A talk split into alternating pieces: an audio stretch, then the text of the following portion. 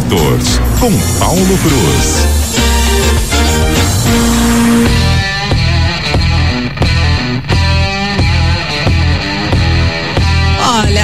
Rock, mas combina demais em qualquer época do ano, né? Porque pode ser carnaval, mas essa folia do Motors também chega por aqui para fazer o carnaval com a gente. E para isso, é claro que Paulo Cruz é que chega para cá. Bom dia, Paulo. Como é que tá curtindo o carnaval? Bom dia. Você sabe que, embora minhas origens sejam lá do Rio de Janeiro, eu hoje sou aquele carnavoresco bem de casa, sabe? Estou em casa, tranquilo, não gosto mais de bagunça. Então tô bem tranquilo, tô bem tranquilo, tô bem, bem de boa. É do bloquinho da Netflix, então, já sei. Ué, é, é, Netflix, tô vendo aqui as notícias, né? Lendo um bom livro que eu gosto muito de ler. Pô. Né? Esse ano eu tenho um propósito de ler de mais, mais de 20 livros desse ano, então tem que acelerar, né? É isso aí. É bacana. Bom, você falou carnaval, né? Assim, vale aquele alerta de sempre, né? É, as pessoas que ainda estão, hoje já já estamos aí no finalzinho, né? Mas quem está nos ouvindo, de repente está voltando para a sua cidade, PRS está fiscalizando com força é, o número de ocupantes do veículo, tá? Não exagerem em levar um monte de gente que o carro não cabe. Tem carro que cabe quatro, tem carro que cabe cinco, é homologado, né? Uhum. E principalmente crianças, tá? Crianças abaixo de sete anos, vamos lembrar, tem que estar tá na cadeirinha, naquele bebê conforto, assento de elevação então não facilita. Não é porque você vai ter multado, não.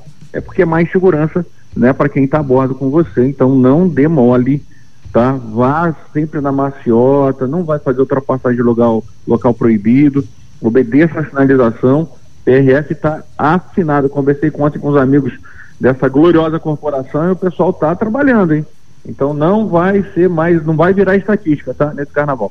Mas deixa eu te falar de uma coisa boa, né? Repercutindo ainda mais uma vez a coisa de carro elétrico, né? A gente está vendo aí avançando, né? Muito esse, esse segmento, ainda está avançando muito. E temos aí uma boa novidade. O, a BID, essa gigante chinesa, ela vai lançar um carro nos próximos meses, que é o, o, o Dolphin Mini, que vai custar abaixo de 100 mil reais. Pode imaginar aí 99.600 e 700 reais, vai ser uma, um belo de um produto. Quando essa notícia foi dada, as montadoras que já estão aqui no Brasil trataram de também, né? Ninguém ficou parado, não. E a Renault já baixou o Quid E-Tech, que quando foi lançado no Brasil, só para a gente ter uma ideia, custava praticamente 147 mil reais e hoje custa 99.990, ou seja, lançou em 2022, em menos de dois anos o carro já baixou 47 mil reais. Tudo é feito né, dessa gigante chinesa que está realmente mexendo com o mercado. Então é uma boa notícia, né, para quem a gente tem agora a concessionária BID em Campo Grande, em, em Dourados também, está com muita força.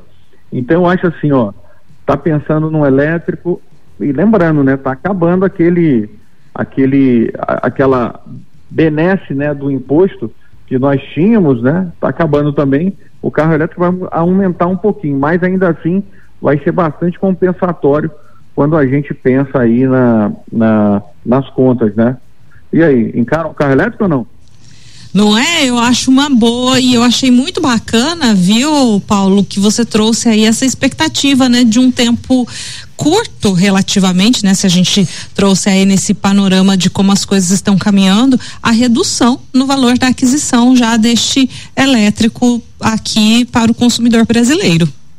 Pois é, a gente, quem, quem pensaria num carro elétrico custando abaixo de 100 mil reais? É. Isso é preço de Fiat Argo, de Volkswagen Polo, de carro de entrada, né? E a gente está falando de um carro híbrido, é, totalmente elétrico, aquele que você pluga na tomada e sai feliz da vida que está economizando pra caramba. Então isso é muito importante, né? Mais uma boa novidade nesse começo de ano, né? Com certeza, né? E já pensando em numa perspectiva futura, né, Paulo? Ainda embora é, muito no início, né, dessa grande popularização, mas ao que tudo indica, os elétricos vieram definitivamente para ficar. Sim, a gente tem visto aí também o plano, né, de eletrificação. É muito importante. Não é só vender carro elétrico, mas é colocar mais pontos de recarga né, você eletrificar algumas estradas que são importantes, algumas já são. A Via Dutra que liga Rio São Paulo, por exemplo, ela já é uma estrada eletrificada, onde as pessoas podem abastecer ali durante o caminho. A gente sabe também que algumas grandes distribuidoras de petróleo, como a Shell, por exemplo, está investindo também em eletropostos. Assim como você paga hoje a gasolina, você vai poder chegar com seu carro e também pagar a eletricidade num preço muito menor.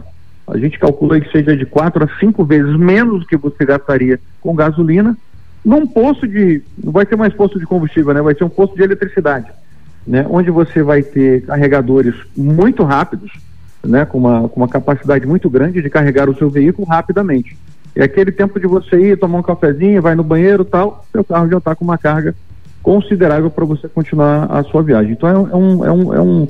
A gente vai falar muito esse ano ainda, né? Porque ainda o assunto é muito. está muito. É, muito quente, né? A gente precisa tratar disso e a gente entender o que é o carro elétrico e como é que a gente pode usar ele no nosso dia a dia. Né? As pessoas que têm carro elétrico têm que entender como é que esse carro vai se encaixar dentro da sua rotina. Isso que é importante. É isso né? aí. Paulo, muito obrigado. Um bom dia para você. Tamo junto sempre. Um abraço. Valeu, Paulo Cruz. CBN, CBN Campo Grande.